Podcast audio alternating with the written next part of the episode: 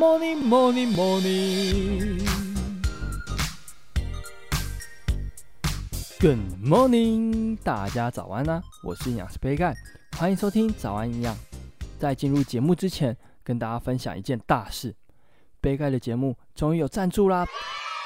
那这期节目是由 BHKS 无暇肌力赞助。BHKS 无暇肌力是台湾保健食品品牌，针对大家的困扰，从内在调理解决，品项多达一百项，而且有专业的客服可以针对你们的需求推荐最适合的产品。部分商品也有上架于康是美，有需要营养补充的朋友可以参考资讯栏的连结哦。那简单介绍完之后，就进入今天的主题吧。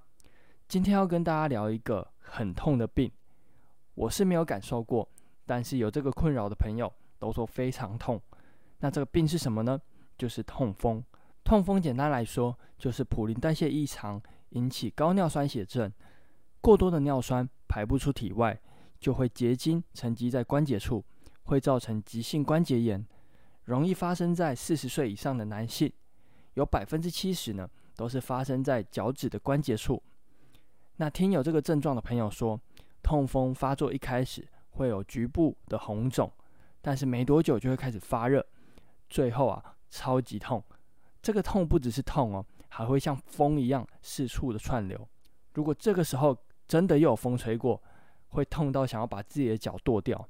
那我自己是这样想象啊，鞋子里面如果有石头，是不是走路会很不舒服，甚至是可能会痛？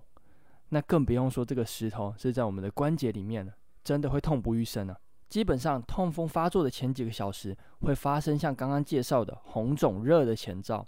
像我的朋友，这时候就会拿出止痛药，准备度过痛苦的时刻。痛风发作的时候，在二十四小时会最痛，随后疼痛感就会慢慢减轻，大多在一个星期内症状就会消失。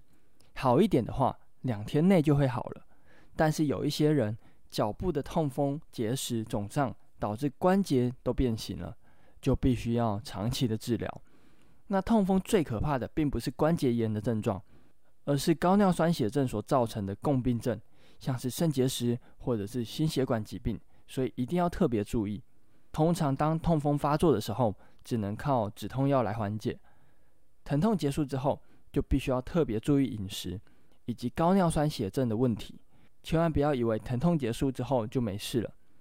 要记住一句话：止痛后。治疗才开始，慢性痛风来说，就要搭配药物来减少尿酸的浓度。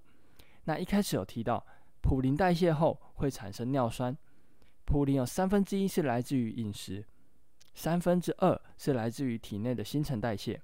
也就是说，你的饮食中完全没有普林，一样我们身体内会有普林的代谢物。虽然饮食的占比不是很高。但是控制饮食对于高尿酸血症还是会有帮助哦，所以这边就来分享几个痛风的饮食原则。首先，第一个就是要避免高普林的食物，普林大多存在于内脏类以及海鲜类的食物，所以一定要少吃这类型的食物。而炖煮后的汤也要特别留意，水是一个非常好的溶剂，各种的营养物质都会溶进去，所以啊，普林的含量也会非常高。肉汤或是海鲜汤，千万不要再喝了。那第二个原则呢，就是千万不要再喝酒，酒精会减少尿酸的排出，很有可能会加重高尿酸血症的症状哦。那最后一个原则也是非常重要的建议，因为尿酸是从肾脏过滤，借由尿液排出，所以水分的摄取是非常重要，一定要养成多喝水的习惯，帮助尿酸排出。那这边就简单的介绍痛风。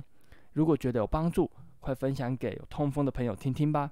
最后感谢 BHKS 赞助本集节目，有兴趣的朋友快到资讯栏链接看看吧。